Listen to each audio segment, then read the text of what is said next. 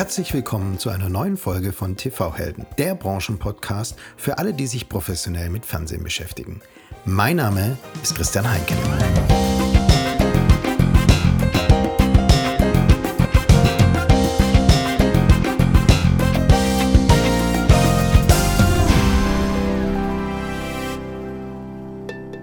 Wir mit unserem heutigen Gast starten, möchten wir kurz unseren Partner Tivo vorstellen.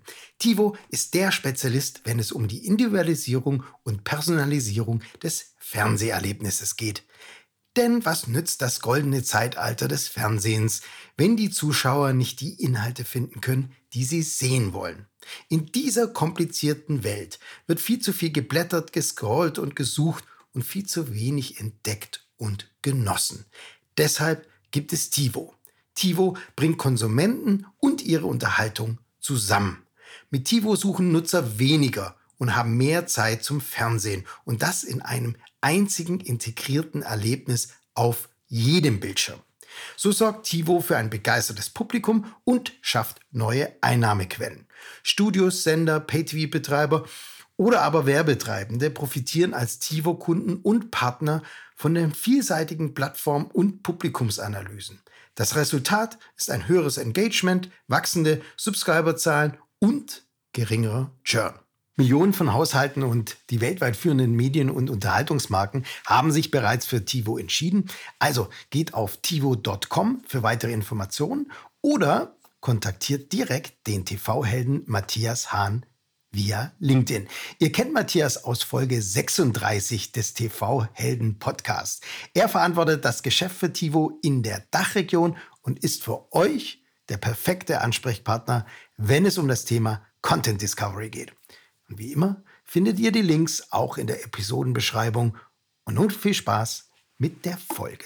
Nein, heute mal kein Einzelinterview von Christoph oder von mir, sondern die Liveaufnahme einer der vielen hervorragenden Diskussionen der diesjährigen Media Hall. Die Media Hall ist der Future of TV Kongress und es ging dieses Jahr zwei Tage intensiv um die Themen Fast, Connected TV, Metaverse, Web3, Pay TV und natürlich IPTV und OTT. Immer im März jeden Jahres findet die Media Hall im Rahmen der Fiber Days statt. Also schaut mal rein unter fiberdays.de. Die Währung der Zukunft, um die breitbandigen Internetanschlüsse zu verkaufen, wird das Metaverse sein. Bisher war es das Fernsehen, nämlich IPTV. Ähm, ich habe mir sagen lassen, dass die Telekom damals IPTV nur deswegen eingeführt hat, weil sie Argumente brauchte, warum jetzt Konsumenten nicht ISDN kaufen sollten, sondern auf DSL umsteigen sollten. Und deswegen wurde so T-Vision bzw. Magenta ins Leben gerufen. Es gibt sehr viele Contents da draußen. Ähm, natürlich fallen Ihnen sofort ein, alles Free TV, alles Pay TV, Ihnen fallen ähm, internationale Sender ein, ähm, deutsche, regionale. Es gibt über 300 ähm, regionale Sender in Deutschland, ähm, die angeboten werden. Und jetzt kommen natürlich die ganzen Direct-to-Consumer-Plattformen noch dazu. Netflix, natürlich Disney Plus, äh, aber auch äh, natürlich Discovery, RTL Plus, Join und alle anderen Plattformen. Viele, viele Peacock. Ich könnte, glaube ich, noch 48 weitere aufzählen.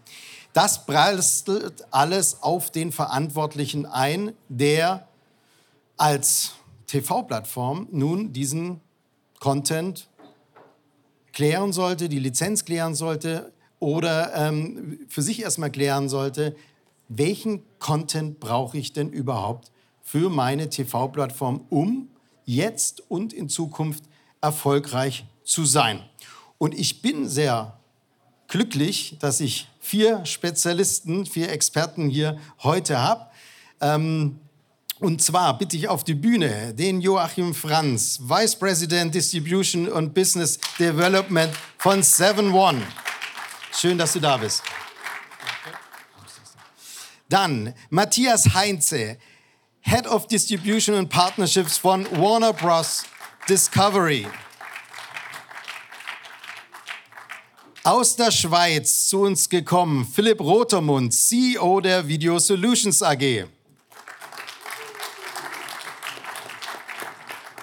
Und Cornelius Schauer, VP Plattform Business von RTL Deutschland.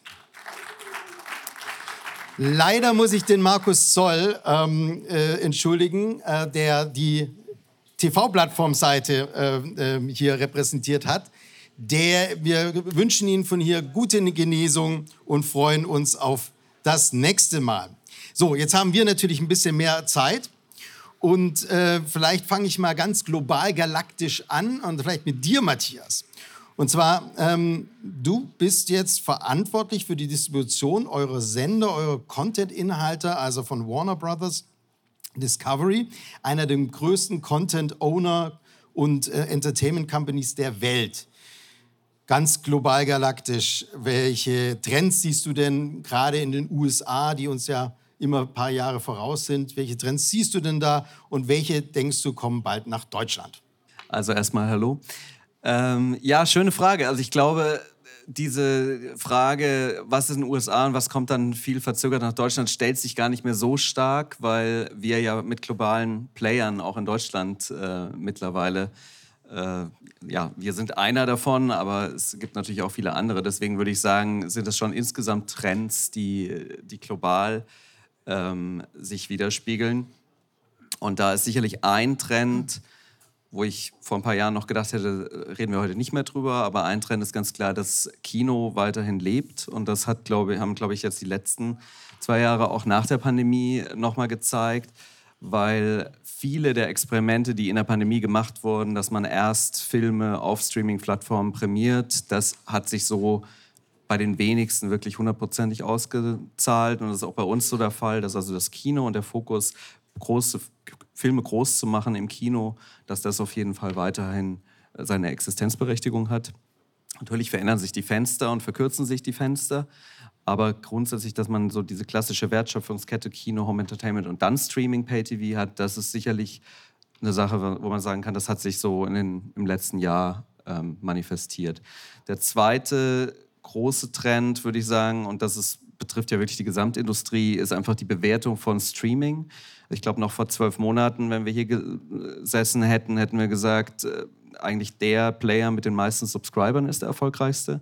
Das hat sich sehr stark auch durch die Bewertung der Wall Street geändert. Es geht jetzt nicht nur um Wachstum um jeden Preis, sondern es geht jetzt schon darum, profitables, nachhaltiges Wachstum zu generieren im Streaming-Bereich. Und das ist auch bei uns zum Beispiel die Neubewertung im Unternehmen. Ist, äh, es wird nicht mehr alles dem Wachstum des Streaming-Service untergeordnet, sondern wir sehen wirklich, wir wollen den Content über alle Plattformen, über alle Fenster auswerten und entsprechend optimieren. Ja.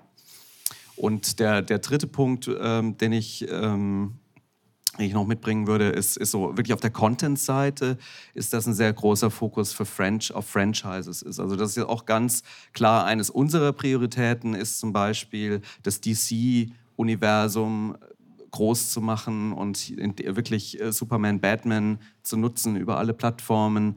Wir haben jetzt vor kurzem kommuniziert, es wird neue Herr der Ringe-Filme geben. Wir haben jetzt gerade mit Hogwarts Legacy ein Game aus der Harry Potter-Welt released, das das größte Game ist, das wir jemals als Warner Bros. Ähm, veröffentlicht haben. Und ich glaube, in diese Richtung geht es. Ein sehr starker Fokus auf die großen Franchises. Und das ist nicht nur bei uns so, sondern das ist auch bei Disney so und, und, und unseren Wettbewerbern. Das, das hört sich jetzt für mich fast so wie ein Schritt zurück an, weil, ähm, naja, gerade wenn du Disney ansprichst, für mich war das so, dass die in den letzten Jahren natürlich massiv die Assets von den Partnern zurückgezogen haben, um ihre Direct-to-Consumer, also ihr Disney Plus ähm, stark zu machen, auszubauen. Das hört sich jetzt, wenn du sagst Kooperation, Franchise, ähm, schon so ein bisschen wieder zurück an, wir wollen über auf allen Plattformen sein. Ja, bei uns war es ja eigentlich immer so, also das äh, würde ich jetzt nicht sagen, einen Schritt zurück, aber es ist einfach eine, eine, Neubewertung. Also das, wie gesagt, der Punkt auch, die Börsen hat einfach dieses Wachstum, defizitäres Wachstum, Millionen von Subscribern, aber zu Lasten wahnsinniger äh, Verluste äh, nicht also gutiert das nicht mehr und deswegen denke ich, ist das jetzt kein Schritt zurück. Das ist vielleicht eine Justierung. Mhm. Aber, aber ich glaube auch Disney, und da waren wir jetzt sicherlich der Ersten, der, der diesen Schritt gegangen ist, aber das steht unseren Wettbewerbern ja zum Teil auch bevor. Und ich meine, es gibt ja bei Disney jetzt den neuen Bob, der den alten Bob abgelöst hat, oder den. ist die Frage, was ist der alte und was der, der neue? Nein, aber ich glaube, da wird es überall eine, eine, Bewertung geben. Und unsere Meinung ist einfach, es ist wirklich wichtig, dass man alle Wertschöpfungsketten mitnimmt und wirklich optimiert und aussteuert. Es, es gibt keinen Sinn daran, einen Library-Content, der viel genutzt wird auf der Plattform, ähm, unbedingt exklusiv zu haben, wenn man ihn eben auch auf deutlich vielen anderen Plattformen auswerten kann. Und das ist eben gerade dieses Franchise-Ding. Wenn ich ein ubiquitär verfügbares Produkt habe, dann kann ich dadurch natürlich viel größere Marken auch bilden. Also es ist ja schon mal eine sehr gute Nachricht für alle TV-Verantwortlichen und TV-Plattform-Verantwortlichen. Das heißt, die, der, der Content äh, steht zur Verfügung, man muss ihn nur lizenzieren. Eine Nachfrage starte mir noch, Matthias. Ähm, ja, drei meiner fünf Lieblingsserien kommen auf HBO. Ähm, HBO Max ist fast global verfügbar, nur nicht in Deutschland. Ist das ein Grund, warum HBO Max als singuläres D2C-Produkt nicht nach Deutschland kommt? Lass mich erstmal äh, raten. The Last of Us, House of the Dragon äh, und ich, dann weiß ich nicht, ob du Succession oder White Lotus Fan bist. Äh, also mit House of Dragons bist du, bist du dabei, ja. Ansonsten eher Sopranos und ähm, aber jetzt muss ich liefern, ne? Was war es noch? Das war noch meine Lieblingsserie. Game of Thrones vielleicht dann noch. Ja, Games of Thrones, ja klar. Das ist ja auch was anderes okay. wie äh, House of Dragons. Ja, aber dann kann ich sehr The Last of Us und, und White Lotus sehr empfehlen. Das ist dann auf jeden Fall eine Lücke. Hat mir meine Frau gesagt. Ja, das ist gut. Äh, genau, nee, also äh, ganz klar, also die Frage HBO Max äh, jetzt im, im, deutschen Markt stellt sich aktuell insofern nicht, weil wir ja insgesamt unseren Streaming-Service global auch verändern und wir werden im, im, Frühjahr diesen Jahres in den USA unseren kombinierten Service aus HBO Max und Discovery Plus launchen, erstmal in den USA. Da kommt jetzt das Panel heute gerade genau vier Wochen zu früh. In, heute in vier Wochen haben wir ein großes Presseevent, wo dann ähm, auch Details zum Namen, zum genauen Rollout-Plan, zum genauen Pricing und welche Content-Highlights äh, da mit drin sein werden, ähm, kommuniziert werden. Und wie gesagt, da wird dann der Launch erst in den USA sein, dann in Lateinamerika und in, in 2024 äh, kommt es dann nach Europa. Aber Stand heute sind ja alle diese vorher von dir genannten Serien sind aktuell zum Beispiel bei Sky verfügbar, unserem Lizenzpartner, ähm, aber auch im Home Entertainment, äh, im EST-Bereich mhm. kann jede dieser Serien abgerufen werden bei Amazon, iTunes etc. Cornelius, komme ja von der internationalen äh, Welt jetzt mehr ins, zu, ähm, regionalen, zu, nach Deutschland, Österreich und die Schweiz. Da seid ihr als privates, äh, private Mediengruppe, seid ihr Marktführer. Jetzt äh, hol uns mal ab, welche Strategien werdet ihr in Zukunft fahren, um genau diese Marktführerschaft mit, mit welchen Contenten oder mit welchen Strategien zu Verteidigung, gerade gegen solche globalen Medienhäuser? Du hast mich jetzt gerade regionaler Player genannt. Du weißt, dass ähm, Obama, als er mal äh, Putin eine Regionalmacht genannt hat, dass das nicht so gut ankam. Aber ich bin natürlich ganz anders strukturiert. Äh, wie war die Frage jetzt nochmal? Also wie, äh, wie, wie äh, stinken wir sozusagen gegen die, die, äh, die globale Übermacht die globalen Player an, als, als, deutsche, als deutscher Marktführer? Ja, also zum einen äh, machen wir das, was wir können, weiter. Ja? Also wir haben 15 äh, TV-Sender, die weiter sehr erfolgreich im Markt ähm, reüssieren. Ja? Die, wir sind weiterhin als, als RTL Deutschland da insgesamt der, der Marktführer in der ja, werberelevanten Zielgruppe, wie wir es nennen. Und dann haben wir ja vor vielen Jahren, naja, vor fünf Jahren gesagt, wir müssen jetzt auch im Streaming-Markt natürlich aktiv werden und investieren da äh, sehr viel, haben sehr viel investiert, haben, ich glaube, da verrate ich jetzt auch nicht so viel, sind da auch noch nicht in den schwarzen Zahlen. Also das ist ein klares Invest, ein klares Commitment der, äh, der RTL Deutschland und der, der Muttergesellschaft. Und ähm, dann haben wir vor circa zwei Jahren gesagt, wir wollen nicht nur bei dem Streaming, äh, bei dem Videostreaming bleiben, sondern wir wollen da noch zusätzliche Medieninhalte dazu nehmen. Das heißt, Musik gibt es mittlerweile schon. Äh, demnächst auch noch, äh, ich könnte mir vorstellen, gibt es vielleicht später noch eine Frage äh, von dir, Christian, zu äh, genauen anderen Inhalten, die jetzt da in die App demnächst reinkommen und die jetzt schon drin sind. Aber wir haben ganz klar gesagt, dass wir auch die Stärke der, der RTL, zu der ja mittlerweile auch äh, die, die Print, der Printverlag gehört, äh, dass wir die nutzen und dem Kunden letztendlich ähm, alle Inhalte innerhalb eines Tarifes oder auch innerhalb einer App äh, demnächst äh, dann bieten. Das ist eigentlich unsere Strategie. Also, ich wiederhole es nochmal, wenn der Satz vielleicht zu lang war. Äh, lokale Inhalte, also nicht regional. Mhm. Wir haben natürlich auch Regionalfenster, ganz klar. Ähm, Live-TV weiterhin äh, sicherlich ein großes Unterscheidungsmerkmal zu den großen Streaming-Plattformen, die hier sind. Ähm, also Events, ja, also allein schon ein, ein, äh, ein Dschungelcamp ist ja ein, ein Live-Event. Das macht, glaube ich, nicht mehr so viel Spaß, wenn man es am nächsten Tag guckt.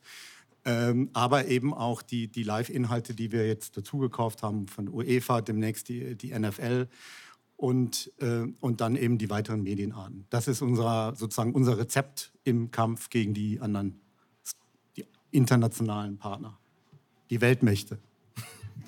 Also äh, mehr live, ne, du hast es ja gesagt, ihr habt ja sehr viel investiert in, in Sportrechte etc. Du hast jetzt was, was Interessantes angesprochen. Also ihr habt eure Direct-to-Consumer-App, die RTL Plus-App, ähm, plus natürlich wie, wie alle anderen Plus-Apps ähm, auch. Ähm, auch ne, unter dem Dachmarke RTL, da früher hieß sie auch TV Now. Ähm, und jetzt, was ich ganz spannend finde, wie du gesagt hast, trimedial. Das heißt also Audio, ähm, Bewegtbild und Print. Und du hast auch Tarif angesprochen, das würde mich natürlich jetzt schon interessieren. So ein, so ein, so ein Preis für eine App, für ein monatliches Abo wird ja eigentlich vom Markt irgendwie vorgegeben. Es wird ja vom Markt gemacht, da gibt es äh, Konkurrenz und im Zweifel ist der, der Konsumer ähm, orientiert sich daran und dann gibt es wahrscheinlich irgendeinen so Marktpreis. Löst ihr euch davon und oder wie, wie kommt, also wie gelingt euch das genau, einen Tarif zu finden für alle drei trimedialen Inhalte? Oh, das ist jetzt eine.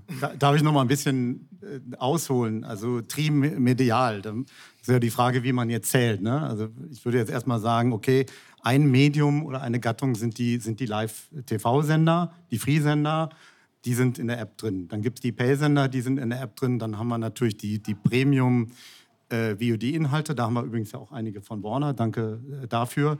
Und äh, viele ähm, Eigenproduktionen, die wir auch machen, die Catch-up-Inhalte. Äh, das sind äh, so zusätzlich die sozusagen exklusiven äh, Premium-Sportstreams, die es ja jetzt mit der NFL dann noch stärker gibt. Bin ich jetzt schon mal bei vier. Dann im Bereich Audio haben wir Podcasts, ja. Dann haben wir äh, Radiosender, ne? RTL Radio ist ja vielleicht vielen hoffentlich bekannt, teilweise auch unter anderem Namen. Ne? Harz, äh, ich weiß jetzt gar nicht, ist jemand aus dem Harz hier? An, ich, äh, Radio Brocken heißt gar nicht Harz. Radio Brocken ist auch von RTL. Es sind also auch 15 Sender äh, oder 14 in, in Summe. Ich weiß nicht, bin ich jetzt bei sieben. Dann haben wir in der App jetzt schon ähm, haben wir Audio-Streams, das heißt sozusagen ohne Werbung äh, Streams, die durchlaufen zu gewissen Genres. Dann haben wir mit der Partnerschaft mit dieser haben wir 90 Millionen äh, Musikinhalte. Also dieser ist ja bekannt, sowas wie Spotify. Ähm, und äh, so, was habe ich jetzt vergessen? So, Hör, Hörbücher sind auch schon vorhanden, Hörbücher. Und jetzt sozusagen, was noch fehlt, ist Print. Ich weiß nicht, ob die Frage auch dahin ging. Print ähm, wird auch kommen, da, da geht es mir ähnlich wie Matthias. Ähm, Im zweiten Quartal bei uns äh, wird das dann genauer mitgeteilt, wann das kommt. Es ist weiterhin der Plan, dass eben alles in einer App stattfindet. Heute ist es ja, kann man ja sagen, sind es Tarife. Also man hat heute einen, ne, wir haben jetzt seit 1. März drei Tarife. Es gibt den Premium-Tarif für 7 Euro, für 6 Euro mehr für 13 Euro gibt es den Max-Tarif. Da ist dann Musik schon dabei, also die 90 mhm. Millionen Inhalte. Und dann gibt es jetzt seit 1. März den Family-Tarif, nochmal 6 Euro mehr. Äh, da gibt es dann noch mehr, äh, gerade im Bereich äh, Musik, mehr Parallelstreams und so weiter.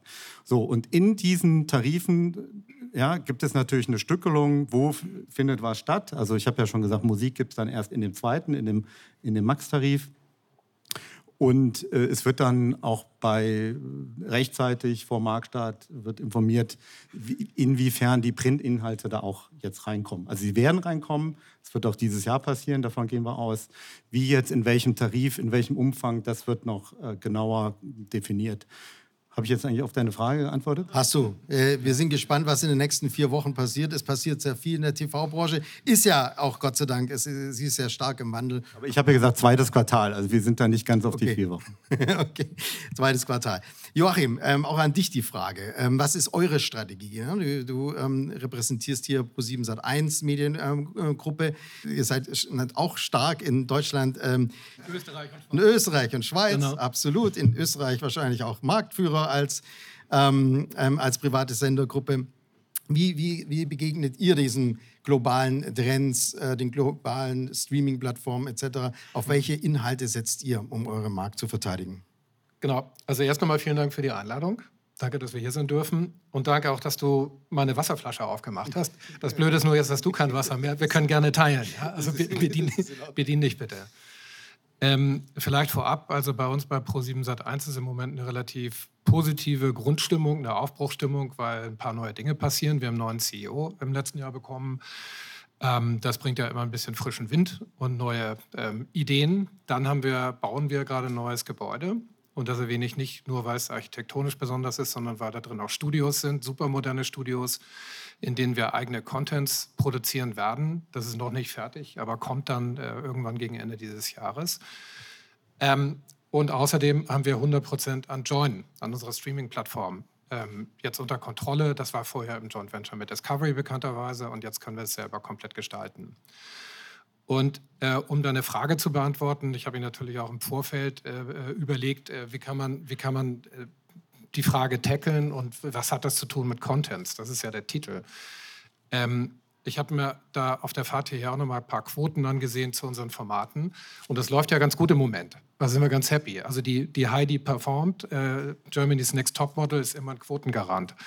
Wir haben dann auch Wer stiehlt mir die Show? Das haben wir auf dem neuen Sendeplatz. Das ist jetzt am Sonntag. Ähm, das war eine ganz gute Idee, dieser neue Sendeplatz, äh, Sonntag 20.15 Uhr hat knapp 19 Prozent Quote gemacht, also ist echt riesig, ist jetzt auch der zweite Wildcard-Kandidat, der dem Joko da die Show quasi weggenommen hat. Ähm, das ist eine Sendung für ein breites äh, Altersspektrum, funktioniert sehr, sehr gut. Das Konzept geht auf, äh, das Format funktioniert. Dann haben wir auch noch ähm, TV Total, wo ja auch viele Skeptiker gesagt haben, ähm, das kann ohne Stefan Raab niemals funktionieren, aber es funktioniert eben doch.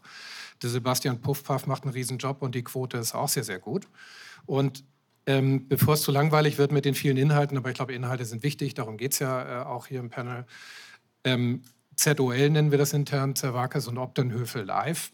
Das hat anfänglich noch nicht so super glatt funktioniert. Das ist auch ein bisschen experimentelles Format, ein bisschen was Neues. Ähm, aber inzwischen hat sich die Quote deutlich erholt. Letzte Woche war echt super und die beste, ja, die beste Quote auch seit äh, November letztes Jahr.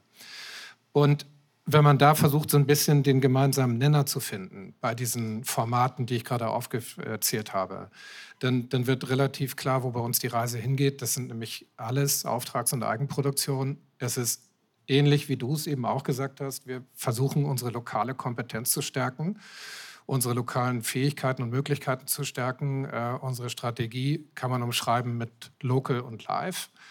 Und das sind äh, einfach ganz wesentliche äh, Grundpfeiler. Es gibt noch ein wesentliches Element, was dazukommt. Das ist auch quasi noch in Bau, under construction. Das ist unsere neue News-Redaktion. Ähm, da gibt es einen, einen, sehr großen Aufschlag. Der ist auch schon Presse bekannt, also das ist kein Geheimnis mehr. Ähm, damit haben wir auch mitten in der Corona-Zeit 2021 angefangen, äh, eine äh, News-Redaktion aufzubauen, die in der Ausbaustufe dann 50 bis 60 Journalisten, Journalistinnen haben wird, die aus einer, aus einer sehr großen Redaktion heraus News live produzieren, auch mit einem Hauptstadtstudio, mit den Studios, die ich von unserem neuen Gebäude ähm, erwähnt habe. Und das wird auch unter einer einheitlichen Marke in die Sender der Pro7 Sat1-Gruppe ausgerollt. Und das unterstreicht eben nochmal diesen Ansatz, äh, local und live zu gehen. Sehr schön, das kann ich mir gut vorstellen. Ich möchte so ein bisschen mit meinen Fragen auf ähm, Folgendes eingehen. Wir haben jetzt hier natürlich die Sender, die in keinem Portfolio von keinem IPTV-Provider, Kabelnetzprovider ähm, äh, fehlen dürfen. Ähm, auf der anderen Seite haben wir halt auch die, die Angebote ähm, wie RTL Plus oder eben Join, du hast es gerade angesprochen. Jetzt habt ihr mit Join eine sehr, ähm, eine sehr äh, mannigfaltige Plattform aufgebaut, nämlich auf der einen Seite ein Free-Angebot, was werbefinanziert ist, auf der anderen Seite auch ein Angebot hinter der Pay-Schranke. Ähm, ihr habt lineare Sender drin, nicht nur eure, sondern auch Fremdmarken. Ihr habt A-Wort drin, äh, S-Wort ähm, oder auch neuerdings äh, oder seit ein paar Monaten äh, Fast. Ähm, welche Zielgruppe sprecht ihr mit Join an? Ähm, und ja, was sind da die Strategien, in Join noch erfolgreicher zu machen? Du hast am Anfang gesagt, wir haben Zeit, oder? Nein, Spaß. Ich, ich möchte zum, zur Einordnung äh, der, der Streaming-App Join ähm, und vielleicht Streaming-Apps insgesamt äh, eine kleine Anekdote erzählen, die dauert auch nicht lang. Wir haben neulich bei mir im Team eine Werkstudentenstelle besetzt und äh, da kommen ja dann Bewerber, Bewerberinnen, die so 20, 25 Jahre alt sind.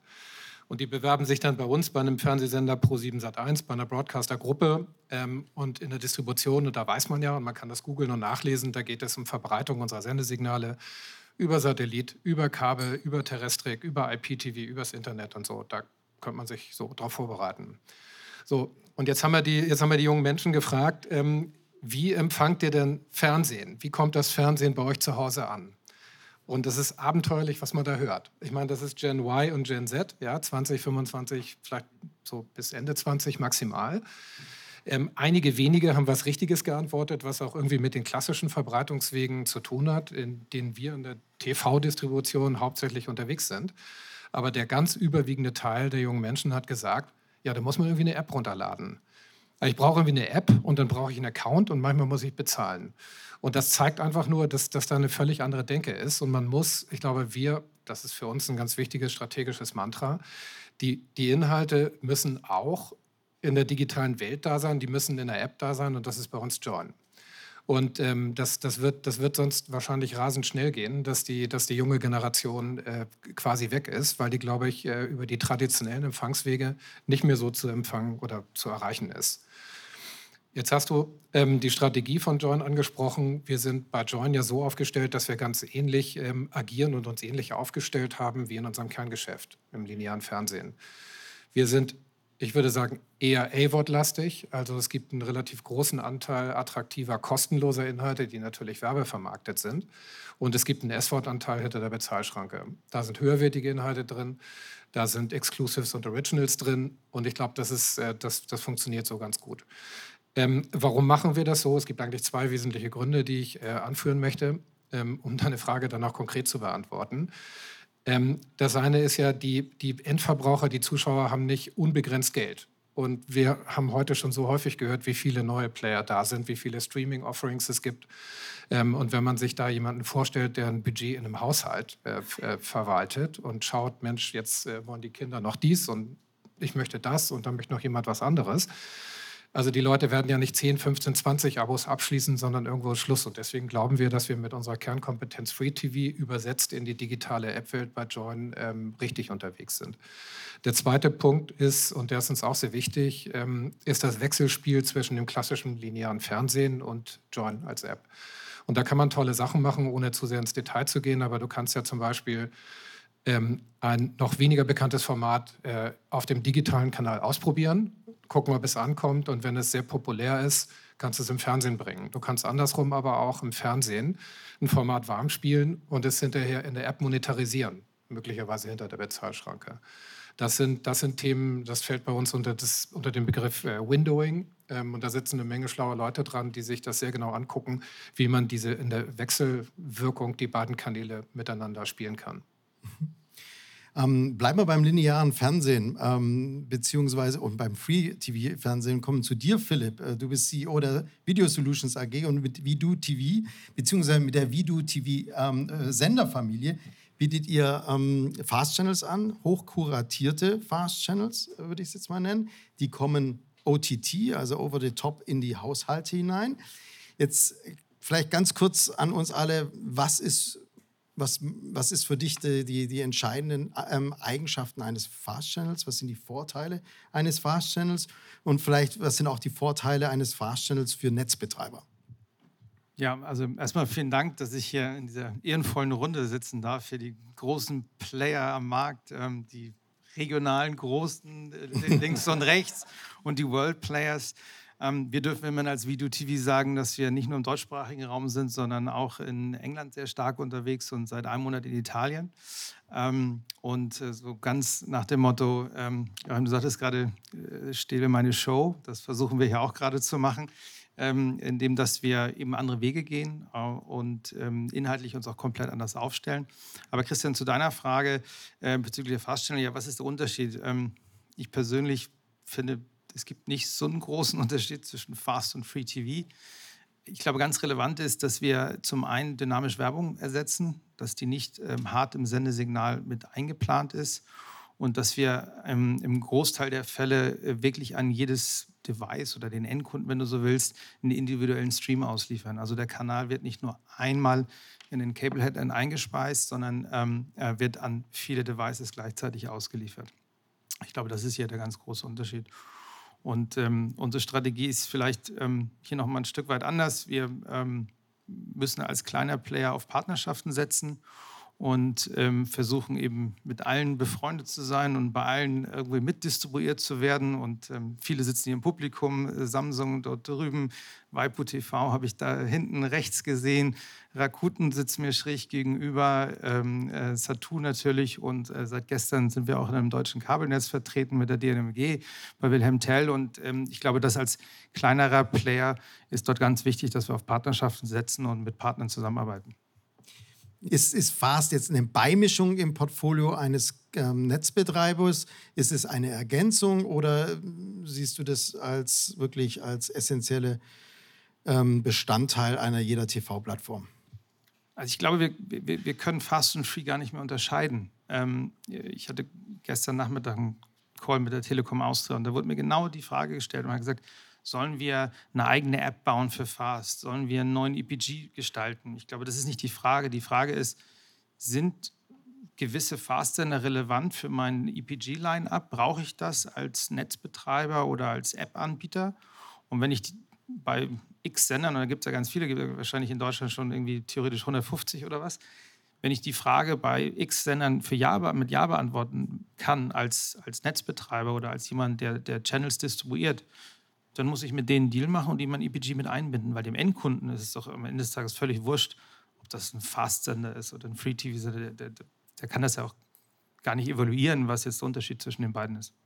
Also der große Unterschied, würde ich jetzt auch mal sagen, ist nicht nur, dass Over the Top kommt, sondern auch, dass es individuelle Werbung ist und damit natürlich auch eine Refinanzierungsmöglichkeit für den Netzbetreiber anbietet. Jetzt hast du vorher gerade angesprochen, ihr habt jetzt auch eine Kooperation, ihr habt das erste Mal einen Fast-Channel in das Kabelnetz gebracht. Ähm, kann ein Plattformbetreiber dann davon profitieren? Äh, bekommt er einen Revenue Share von den Werbeumsätzen oder wie kann ich mir das vorstellen? Also ja, der Betreiber kann davon profitieren. Ähm, ich glaube, Samsung, ähm, Bene guckt mich hier mit ganz treuen Augen an, ähm, hat das Modell des, des Inventory Split oder des Revenue Shares im, im Fast-Bereich sicherlich ähm, ich will nicht sagen erfunden, aber zumindest geprägt. Ähm, und ja, da sind neue Revenue Streams möglich, weil wir wissen ja aufgrund der digitalen ähm, Verbreitung, wo der Kunde sich gerade befindet. Also es ist ja nicht eben nur das eine, sondern wir können eben genau sagen, ist der Kunde auf einem Samsung-Gerät, ist er, äh, also ist er bei Samsung TV Plus, ist er bei Satu gerade, ist er bei Wilhelm Tell in dem Fall des, des Kabelnetzes. Und dementsprechend können wir ähm, äh, Umsätze zuordnen und die dementsprechend auch an den Partner auskehren. Matthias, ähm, ich habe gelesen, Warner Brothers Discovery bietet jetzt auch Fast an. Ich glaube, mit Amagi sogar ähm, gemeinsam. Ähm, ich weiß jetzt aber nicht, ob ihr das jetzt schon in Deutschland anbietet, ähm, ob ihr ähm, das nur als Direct-to-Consumer-Proposition anbietet oder ob ich auch als Kabelnetzbetreiber oder IPTV-Provider ähm, an diese Fast-Channels rankomme. Also grundsätzlich ähm, kann man sagen, zum insgesamt Thema Fast, also unsere Hauptprioritäten als Company ist einerseits Storytelling und, und gute Geschichten zu erzählen und andererseits natürlich die das maximale Publikum für diese Geschichten dann zu finden. Und deswegen ist Fast für uns generell ein Thema. Natürlich neben Streaming-Service, neben unserer klassischen sowohl Pay- als auch Free-TV-Sender schauen wir uns das Thema Fast an. Worauf du jetzt ansprichst, wir haben jetzt äh, kommuniziert in den USA äh, eine Kooperation sowohl mit Roku als auch mit Tubi ähm, für 14 Warner gebrandete Fast-Sender. Das ist aber also im Englischen würde man sagen, a toe in the water. Also ich, ich gehe davon aus, dass da noch mehr kommen wird, aber das ist zum jetzigen Zeitpunkt noch nicht, noch nicht kommunizierbar. Aber das ist jetzt mal so der erste Schritt und das Thema Fast ist für uns relevant, wobei ich schon sagen muss, wenn man sich es anschaut, global ist das Thema in den USA schon noch relevanter als es hier in Europa, weil wir in den USA natürlich sehr viel dieses Cord-Cutting-Thema haben und dann ist natürlich Fast die einzige Möglichkeit für den Subscriber, der eigentlich nur noch Streaming-Services nutzt, überhaupt noch lineares Fernsehen ähm, ja, neben den großen Broadcast-Networks, wo ja die Auswahl sehr äh, limitiert ist, ähm, überhaupt zu bekommen. In Deutschland haben wir ja ein sehr, sehr starkes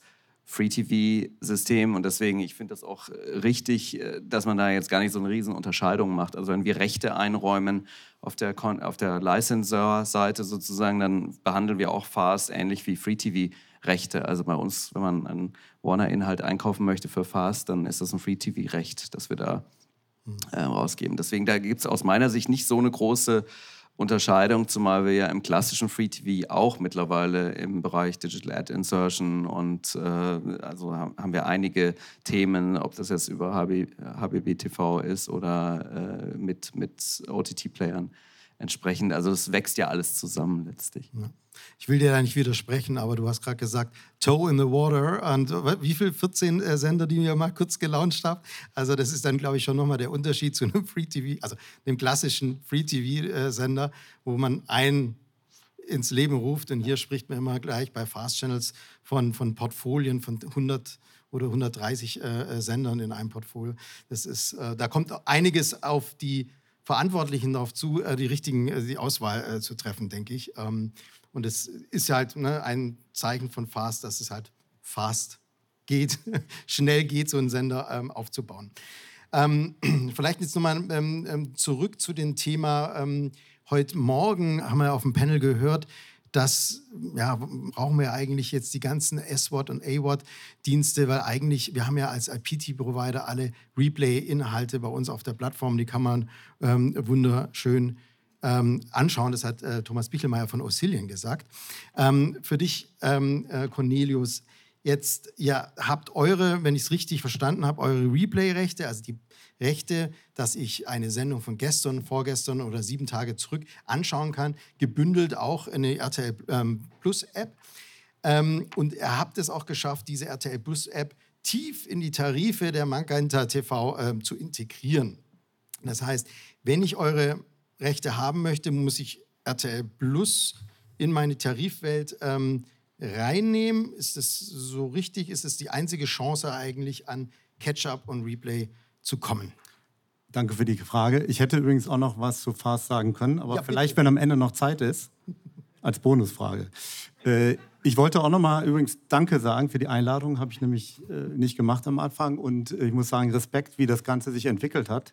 Denn ich war letztes Jahr. Du bist Taufpate. Du warst der einzige Zuschauer. Ich, ich war, ich war Zuschauer. Ich habe mich jetzt hochgearbeitet und es sind viele nach. Sozusagen der Funnel war riesig. Da sind jetzt viele Zuschauer nachgekommen. Ich glaube, das hat sich vervierfacht. Hat sich auch dahin gezeigt, dass ich meine Jacke über drei Stunden lang mit mir tragen musste, bis dann ein Slot frei wurde unten in der. Ähm, aber Wasser gab es für mich. Wenn auch ohne Glas, aber scheint zu reichen. So, die Frage, an die kann ich mich, glaube ich, noch erinnern. Also, es ist ja so, dass wir äh, da etwas differenzieren zwischen App und Internet, also www.rtlplus.de. Dort gibt es auch heute schon die Catch-up-Rechte. Jetzt sagen wir mal sieben Tage im Durchschnitt sind in Wahrheit zwischen drei und 30 Tagen. Die gibt es also heute schon in SD und in der App in der Tat äh, hinter der Paywall. Und jetzt gibt es eine Möglichkeit, dass ähm, Plattformen in Deutschland, wenn die diese sieben Tage, nenne ich jetzt mal vereinfachen, Ketchup anbieten wollen, dann äh, bitten wir sie, die App zu launchen auf ihrer, auf ihrer Plattform in ihrem UI und äh, mit uns eine Verabredung zu treffen, äh, dass sie diese Ketchup-Inhalte dann verlinken können, ja, mit dem Backwards EBG oder insgesamt mit dem EBG.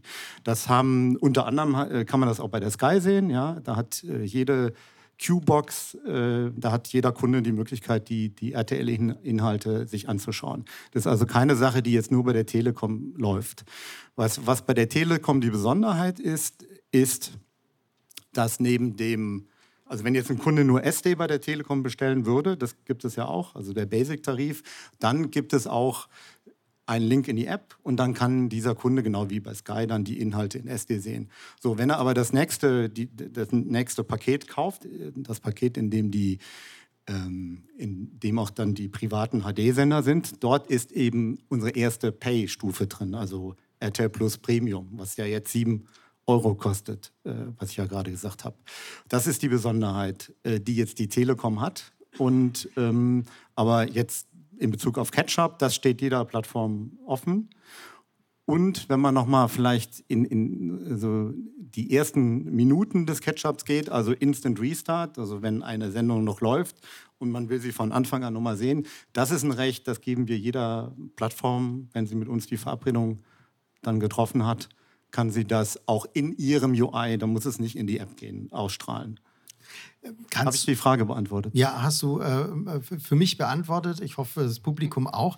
Ähm, kannst, du, kannst du vielleicht aus dem Kopf ein bisschen äh, oder aus deinen Erfahrungswerten sagen, welche der Rechte, die ihr lizenziert, eigentlich so die am meisten nachgefragt werden von äh, Konsumenten? Sind es die Ketchup? Ist es der, die Net-PVA-Aufnahme? Ist es... Ähm also Linear-TV Linear TV, ganz okay. vorne. Also erstmal klassisch SD, das haben ja mhm. immer noch die meisten Kunden, dann gefolgt von HD. Dann äh, sicherlich Instant Restart ist, glaube ich, mal so für den, ja, wie der Name ja sagt, für, den, für, für die kurze äh, Befriedigung äh, des Bedürfnisses äh, ja leicht ähm, äh, zu, zu äh, verwenden. Und ähm, dann das Thema Ketchup ist natürlich, ist natürlich auch wichtig. Ich kann jetzt da keine Prozente okay. hier leider geben lieber Christian. Ihr habt alle Rechte und ihr könnt sie lizenzieren, das ist ja wichtig. Macht ja das äh, IPTV-Produkt ähm, ähm, interessant und äh, unterscheidet das äh, IPTV-Produkt definitiv auf jeden Fall schon mal vom Satelliten. Joachim, äh, jetzt habt ihr mit Join im Gegensatz zu RTL Plus ist ja, ne, also es, da sind ja nur RTL-Inhalte drin. Jetzt mit Join, da ist auch ZDF, ARD und Drittmarken drin. Ähm, ihr habt, ich habe ja gerade gesagt, ne, viele andere Formen da ähm, äh, noch reingepackt, auch Pay-TV etc. Wie komme ich denn bei euch an sieben Tage äh, Mediathek? Muss ich da auch die Join-Plattform eine Kooperation mit euch abschließen? Oder? Du meinst aus Plattformsicht? Aus Plattformsicht, also ja. IPTV ja. oder Kabelnetzbetreiber, ja. Ja, ich würde sagen, unsere Welt ist da äh, wahrscheinlich noch etwas vielfältiger, weil wir eben auch die nonlinearen Rechte mit den linearen Rechten an die Plattform vermarkten und darüber Kooperationen abschließen. Und ähm, das ist ja das übliche Set an nonlinearen Rechten, was du überwiegend auch schon genannt hast, äh, Cornelius, Instant Restart und Pause, NPVR, also eine netzbasierte Aufnahme, wo wir übrigens gerade lernen, dass die Aufnahme, die mal total gehypt war, als super wertvolles Recht, dass die im Moment stark im Sinkflug ist, weil eben so viel On-Demand-Inhalte und Catch-up-Inhalte draußen sind. Aber das ist ein anderes Thema von eben. Ähm, um auf die Frage zu antworten, wir, wir sind ja mit vielen Plattformen, das kann man auch äh, nachsehen, in der Zusammenarbeit, wo es Mediatheken gibt mit unseren Inhalten. Und das ist heute auch ein Modell, was beiden Seiten viel Spaß macht, weil wir, weil wir beispielsweise, um nur zwei zu nennen, bei der Vodafone und auch bei der Telekom in den Produkten schöne Mediatheken haben, Sendermediatheken unserer Sender, die sind komplett im UI ähm, des jeweiligen Anbieters, der Plattform. Die Kontrolle, das hat der Thomas Bichelmeier von gesagt, die Kontrolle über jede, jedwede Interaktion mit der Fernbedienung oder über eine App oder wie auch immer, liegt bei der Plattform und wir fühlen uns da auch gut aufgehoben. Das sieht, äh, das sieht gut aus. Aber es gibt auch Nachteile, das muss man ganz klar sagen. Ähm, es gibt äh, sicherlich den Nachteil, dass da viel Aufwand äh, dahinter steckt, weil da werden Bühnen gebaut, ähm, da werden Teaser gebaut, da werden Inhalte teilweise automatisiert, manchmal aber auch nur teilautomatisiert angeliefert. Also das, da ist ein echter Aufwand dahinter. Das sieht man auch. Äh, bei den meisten Partnern ist das mit Liebe gemacht, aber kostet eben auch äh, viel, viel Aufwand. Ähm, deswegen gibt es da durchaus auch Überlegungen, ähm, dass, dass wir da auch in eine Richtung gehen und äh, Join auch Plattformen anbieten, um eben solche Use Cases möglich zu machen. Ähm, ja, und, äh, aber wir sind da nicht so kategorisch unterwegs, dass wir sagen, es muss der eine oder der andere Weg sein. Äh, wenn, wenn eine Plattform eine Sendermediathek betreibt, sind wir damit äh, total happy. Matthias, wie sieht es bei euch aus, äh, Warner Discovery? Also wie viel, ähm, wie, wie, sieht da eure rechte Basis aus? Sehr gut, weil ihr selber produziert und ja. Genau, ja. Also das kann man, kann man so stehen lassen. Nein, wir, wir haben natürlich einen sehr großen Rechteumfang, wobei man natürlich auch sagen muss, dass wir zum Beispiel auf den Pay-TV-Sendern oder auch auf den Free-TV-Sendern natürlich auch akquirieren und dann entsprechend entweder diese Rechte mitkaufen müssen oder es gibt ja in manchen Bereichen, gerade jetzt im Fiction-Bereich, sind manche Rechte auch gar noch nicht so standardisiert verfügbar. Also gerade NetPVR Master Copy ich glaube, da warten wir seit fünf Jahren drauf, dass es da irgendwie mal einen Standard gibt, wie viel äh, Retention-Zeit oder, oder ob man eben das mit dem Volumen äh, irgendwie limitiert. Aber da gibt es so noch keinen klaren Standard, was dann natürlich schwieriger macht für die Netzbetreiber. Und das sehen wir auch so, aber da können wir das auch nur zum Teil ändern, ähm, da wirklich dann einen einheitlichen Standard zu finden, wo dann alle Sender auch gleich behandelt werden können. Also ja. das ist klar, im Fiction-Bereich ist das schwierig. Ja, das äh, Lieblingsthema jedes äh, Netzbetreibers, die Master-Copy bzw. die Individual-Copy. Genau. Matthias, jetzt von deiner Perspektive aus, ähm, wenn du jetzt nochmal äh, schaust,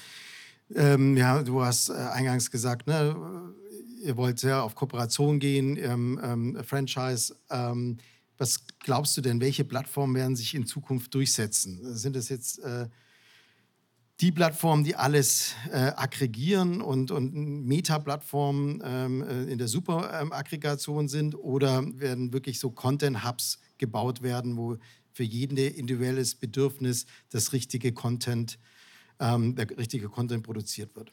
Also mit Plattformen ist natürlich jetzt schwierig, äh, meinst Streaming, Streaming Services? Ja, nicht oder, aus rechtlicher Sicht, ich weiß, genau. da begebe ich mich jetzt gerade auf Glatteis. Nee, ist, ist, ja, ja. Nee, da, dann habe ich es verstanden.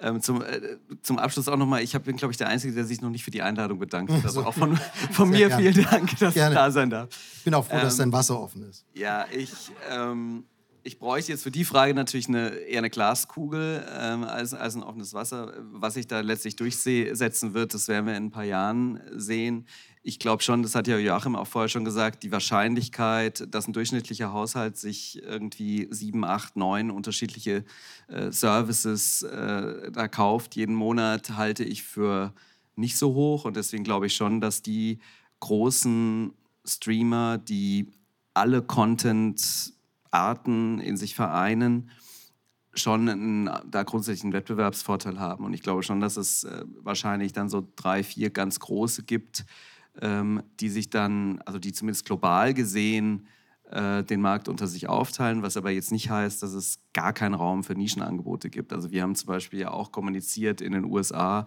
ähm, dass wir zum Beispiel selbst nach der Kombination des Streaming-Services Discovery Plus HBO Max, dass es weiterhin zum Beispiel Discovery Plus geben wird in den USA, weil das einfach eine, das ist ein niedrigpreisigerer Service, der auch seine Fanbasis hat, mit Inhalten, die wahnsinnig nachgefragt werden und äh, ho hoch genutzt werden.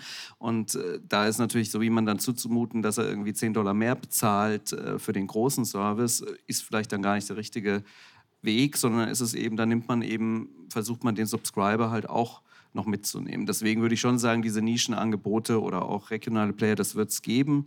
Aber im Großen und Ganzen glaube ich schon, dass es eine Konsolidierung geben wird und dass viele von den Services, die wir, die auch jetzt noch im Wachstum begriffen sind, dass man da einfach eine Konsolidierung sehen wird und dass da auch ein paar wieder zurückskalieren werden. Mhm. Und Philipp, äh, wie ist es im Fast-Bereich? Noch na, absolutes grenzenloses Wachstum oder auch schon Konsolidierung oder grenzenloses Wachstum, weil jetzt so viele Content-Owner wieder bereit sind, auch ähm, ihren Content sub zu lizenzieren? Na, ich glaube, grenzenloses Wachstum ist ein bisschen übertrieben. Klar, ähm, ich glaube, alle die im Moment diesen Fast-Bereich reindrängen, hecheln so ein bisschen der USA hinterher, weil das da so unfassbar groß ist und die ganzen Prognosen Milliarden von Umsätzen.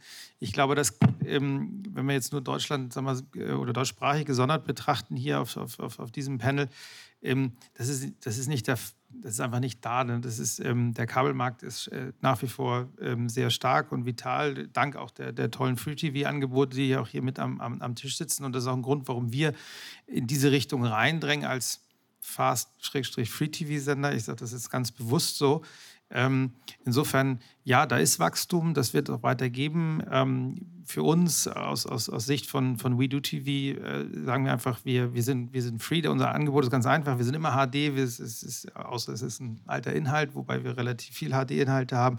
Und wir versuchen einfach Partnerschaften mit allen ähm, Plattformen, Anbietern etc. zu machen. Wir sind am Ende des Tages nochmal ein Free-to-Air Produkt und wollen äh, in Front äh, as many eyeballs as possible. Ne? Das ist so, glaube ich, die, ähm, unser ganz einfacher Ansatz hier. Und für dich, äh, Joachim, äh, auch hier Free TV versus Pay TV, also jahrelang gab es ja nur die, äh, oder letztes Jahr hat man alle noch gesagt, S-Wort ist das, ist das große Thema. Ähm, ähm, wie ist es für dich? Ähm, Pay-TV und S-Wort ist die Sache vorbei und wir sehen eher die Sachen Free-TV, Fast-TV oder was ist äh, der Hype für dich ähm, in den nächsten fünf Jahren? Also die Entwicklung Fast TV finde ich auch super spannend und vielversprechend. Wir haben ja selber auch, ich glaube, mittlerweile über 30 äh, Fast-Channels äh, in Join integriert. Ähm, also das ist eine gute Sache und das bereichert ja auch den, äh, das Angebot und den Use Case. Ähm, ich glaube, ich glaube, am Ende gibt es trotzdem eine Konsolidierung im Markt, ähm, insbesondere bei S-Wort, das ist ja eben auch schon gesagt worden, weil, die, weil der Verbraucher nicht unendlich viel Geld in der Tasche hat und weil sich die Leute irgendwie jetzt immer äh, gezielter schon überlegen müssen, äh, was muss ich eigentlich alles abonnieren, um Fußball zu gucken. Ja? Und dann kommst du zu Filmen und dann kommst du zu Serien und dann hast du ein paar Abos, aber genau der Film, äh, den du schauen willst, der ist in dem Abo nicht drin. Da brauchst du wieder ein anderes.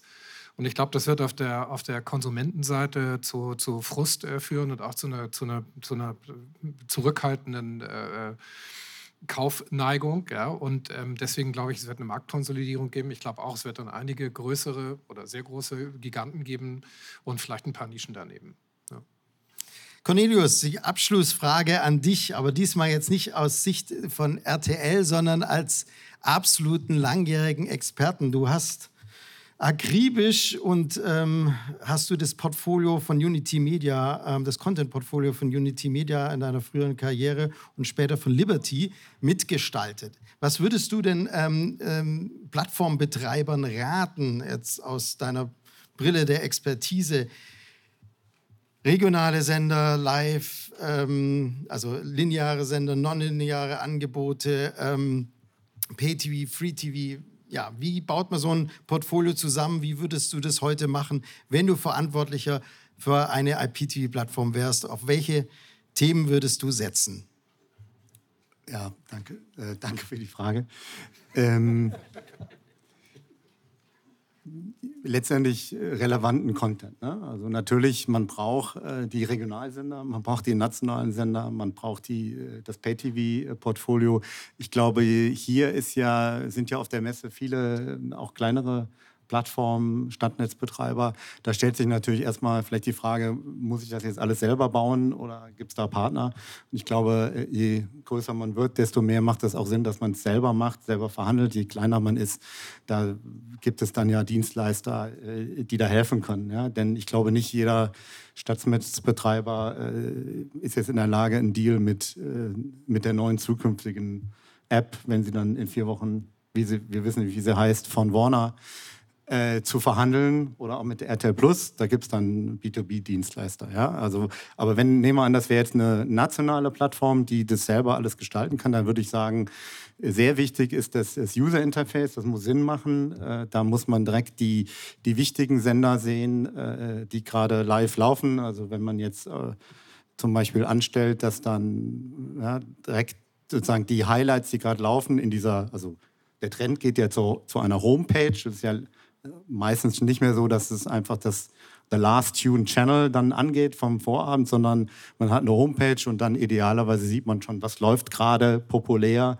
Ich glaube, solche, solche äh, Rails machen Sinn oder eben auch äh, eine gute Mischung zwischen den eigenen äh, Behavior der Familie oder des, des Users und einer sinnvollen Redaktion und ich glaube, da können viele Plattformen noch äh, dran arbeiten. Ich glaube, wichtig ist, dass man diese Rechte, die man dann äh, kauft, dass man sie auch dann auswertet. Und zwar nicht nur auf der Set-Top-Box, sondern eben auch auf den ja, Companion Devices, also auf den Apps, die ja dann die meisten Plattformen mithaben. Also dass man ich will jetzt keine Namen nennen, aber es gibt dann ja auch welche, die haben theoretisch auf der Set-Top-Box alle Rechte, Instant Restart, auch Catch-up. Aber wenn ich dann das Companion-Device mir angucke, dann kann ich dann nur Live-TV gucken. Dann kann ich da kein NPR gucken, obwohl es die Rechte gibt. Dann kann ich da keinen Instant Restart machen, kein Catch-up. Das ist, das ist schade. Da verliert man dann den Kampf gegen die äh, innovativen OTT-Player. Mhm. Ja, also wenn man das natürlich wenn dann das egal ist, dann verliert man den Kampf in diesem Segment. Ich halte das für sehr relevant, dass man eben nicht nur äh, im Wohnzimmer auf dem großen Fernseher schauen kann, sondern eben auch mal in der Küche beim, beim, beim Zwiebelschneiden oder wie auch immer.